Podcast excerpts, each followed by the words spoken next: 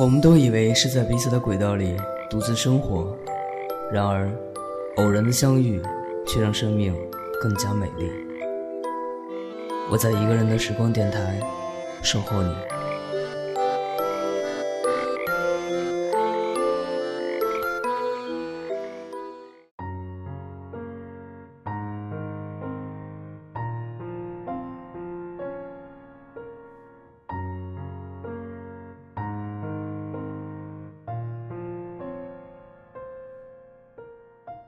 每到海棠花开时，我会想起一个人。他说：“知道为什么海棠无香吗？”这个人的名字叫朴应真。那年我二十四岁，考过两次托福，成绩都很糟。郑云在岳阳电话里说：“要不去北京吧。”于是我辞职，去了北京上托福班。那时，中关村尚不繁华，甚至有点荒凉。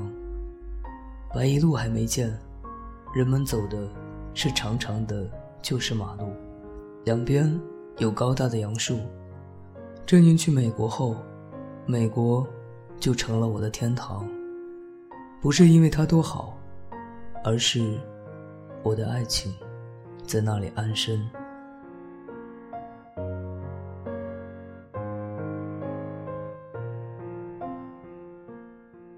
住了三天招待所后，我还没找到房子，那个凄惶。第三天，我继续乱窜，一家家打听。在陈府胡同，当我走到槐树下那家时，刚好一个瘦瘦高高的男孩子走出来，朴实的学生头。我抓住他问：“这里有房子出租吗？”他愣怔了半秒，说句：“等等。”就跑进去。十分钟后，他出来说：“房东说可以出租，三百五十块。”我呀了一声，笑碎颜开。他就是朴应真，韩国人，汉语说的比我还利落。多么巧，他自己刚租到房，就遇见我，算是邻居了。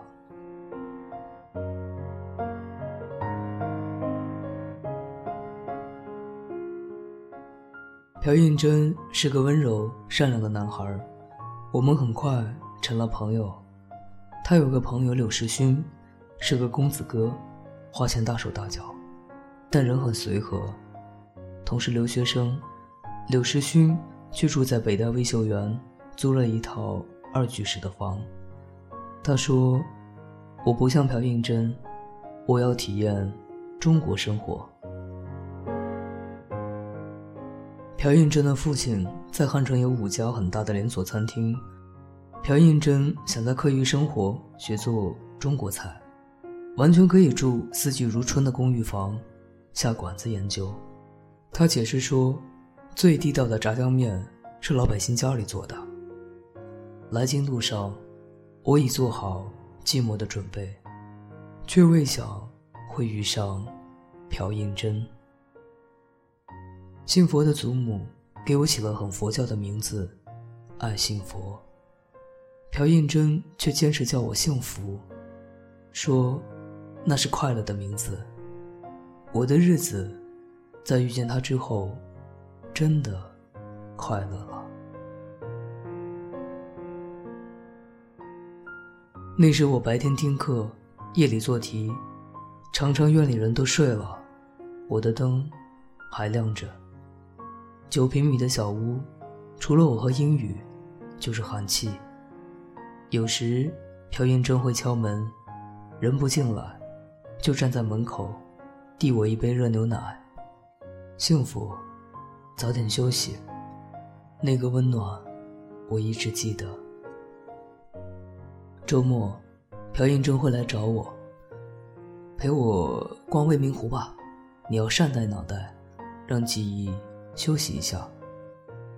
我知他心意连小狗都喜欢他对我是体贴的他怕我累着。所以我一星半点的快乐也会跟他分享。做题之余我随手涂抹的文字发表了就拿回家给他看神态傲然。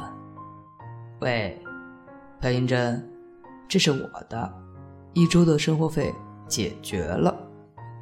他并不会赞美人只是一个字好然后咧嘴笑。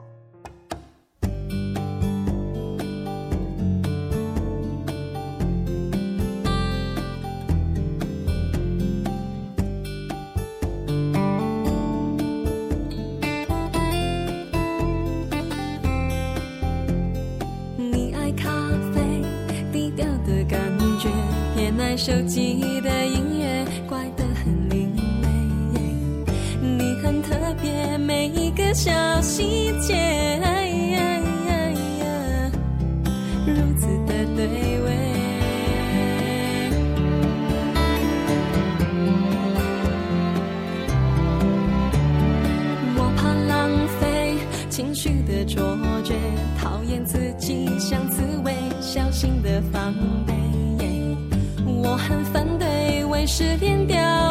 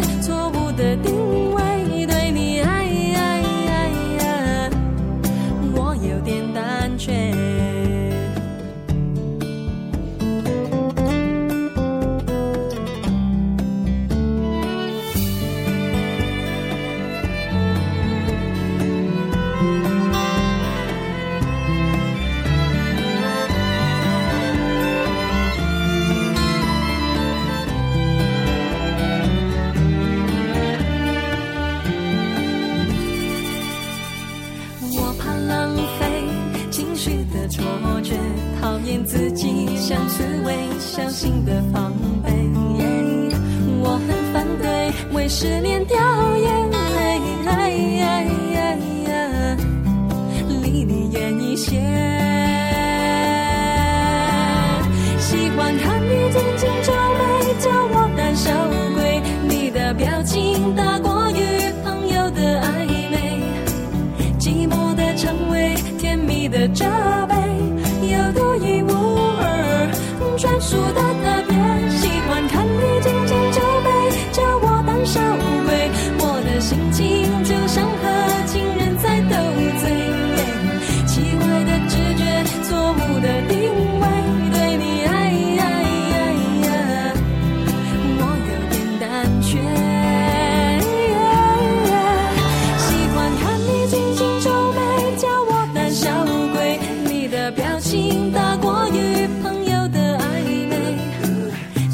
的称谓，甜蜜的折磨。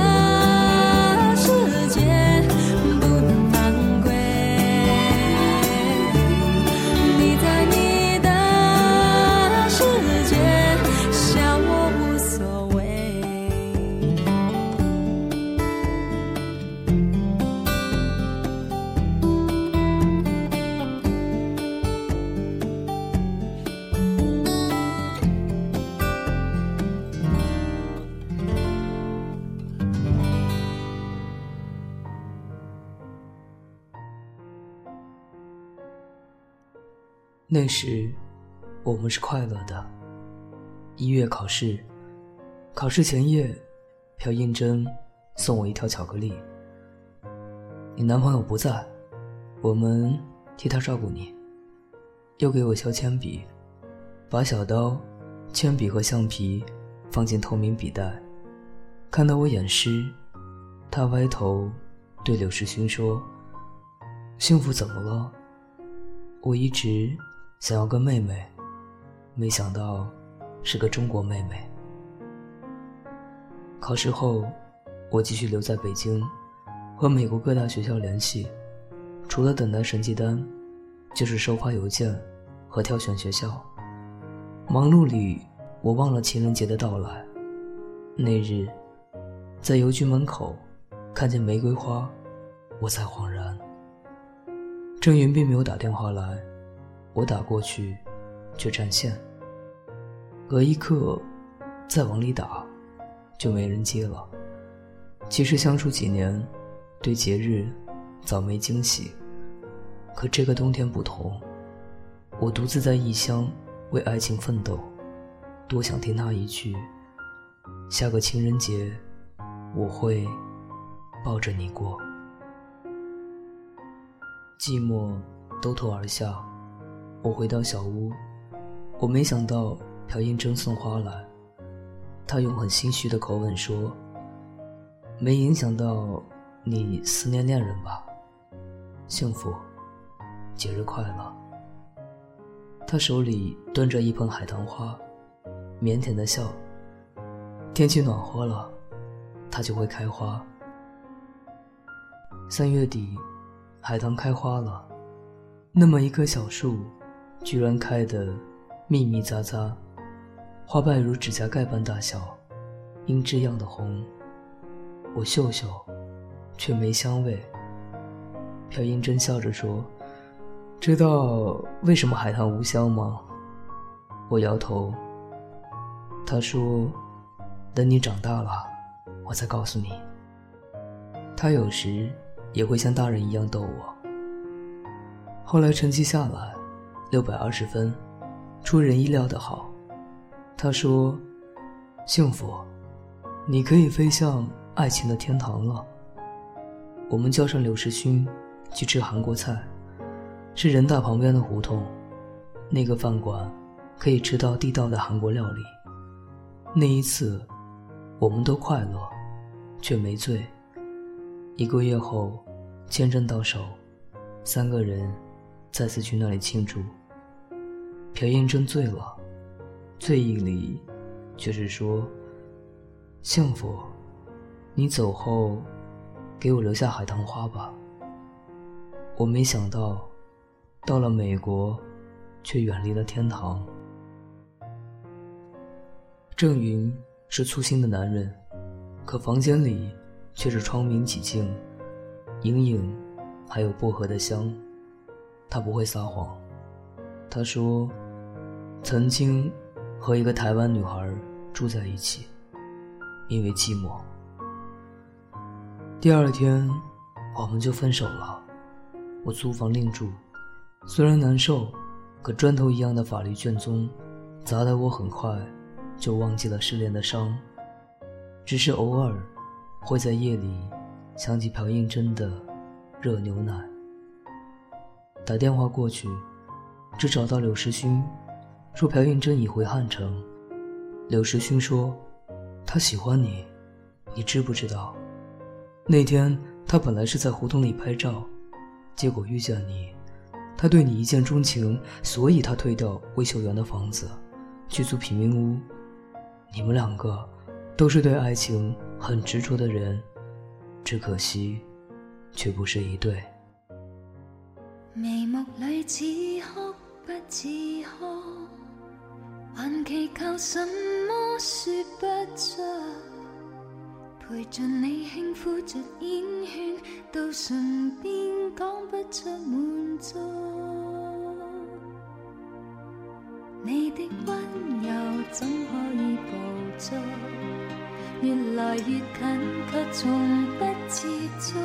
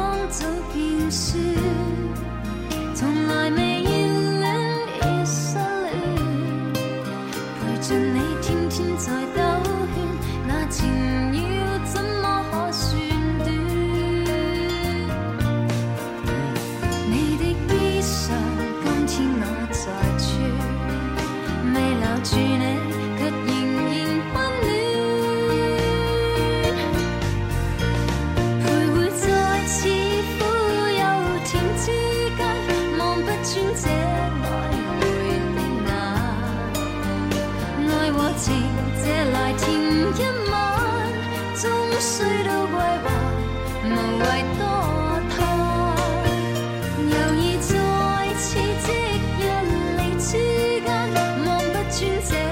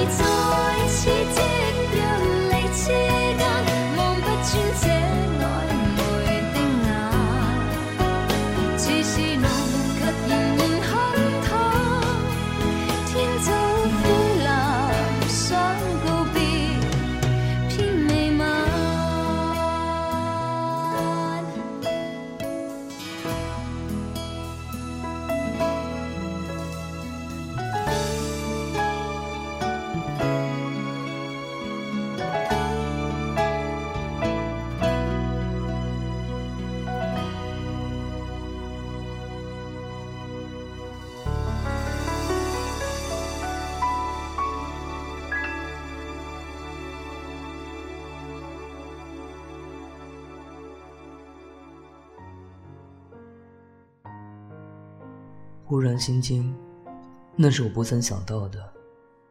几年后我回国，在厦门找了工作，我有了一个新男友。两千年，我去北京出差，是雪天，公事办完，突然想去未名湖。就在我刚踏上湖心岛时，忽听有人叫：“幸福。”只有一人这样叫过我。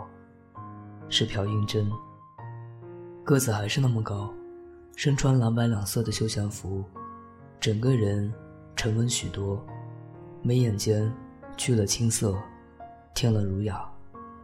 好一会儿，我们没说话，就那么看着傻笑。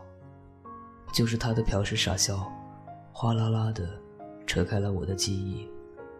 我捶他一拳：“你怎么来了？”他说：“偶尔路过，想来看看。”我们去找那家韩国料理屋，旁边的烟店老板说：“早拆了，几辈子的事儿了。”可不，几辈子了。他低声叹息：“真不敢相信，我们不见面已四年。当年你那么瘦瘦小小，在小房子里读书，冬天那么冷。”你竟能坚持到凌晨，我很感谢你送我的热牛奶。有一天，我测验分数很低，你说：“幸福，牛奶长这里。”此时夜幕降临，他突然盯住我的眼睛。你知道吗？当年你是我的偶像呢，那么瘦小的女孩，对爱那么执着。什么？你对爱情多狂热啊！待在简单的房间里，白天黑夜的学英语。我知道，你会成功的。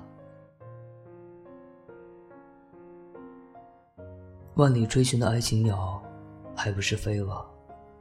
我不知怎么讲，只好打岔。你呢，朴英镇？你开中国餐馆了没有啊？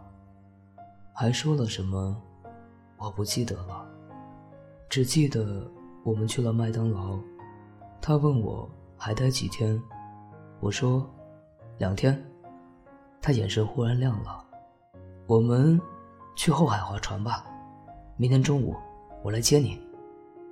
第二天，我用了一上午选购衣裳，似乎在等什么盛事。我想和他讲一讲我的海外经历。中午十二点。一个单眼皮女招待递给我一封信，是朴应真的留言。幸福，我还是决定不去了。对不起，我以为我可以，可我不能。我很怕再见到你。他消失了，后来整整一年，我没有联络到他。再后来。我也结婚了。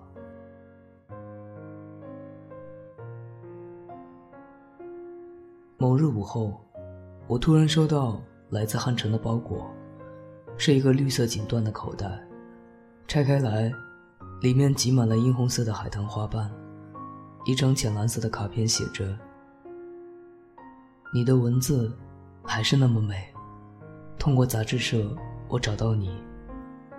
我对编辑说。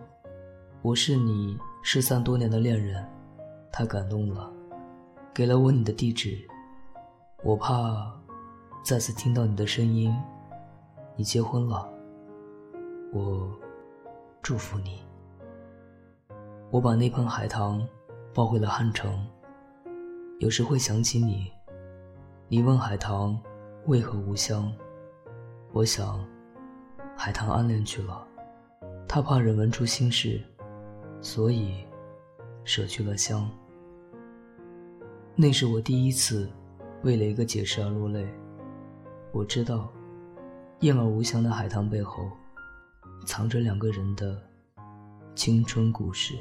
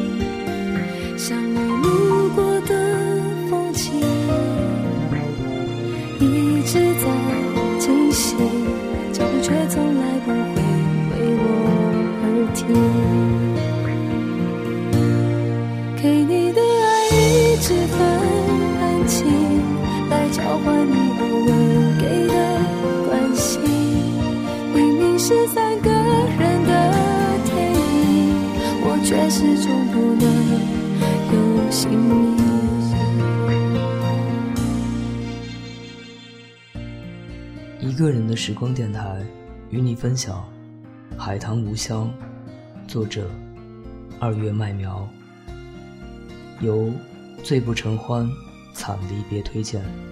各位朋友，晚安。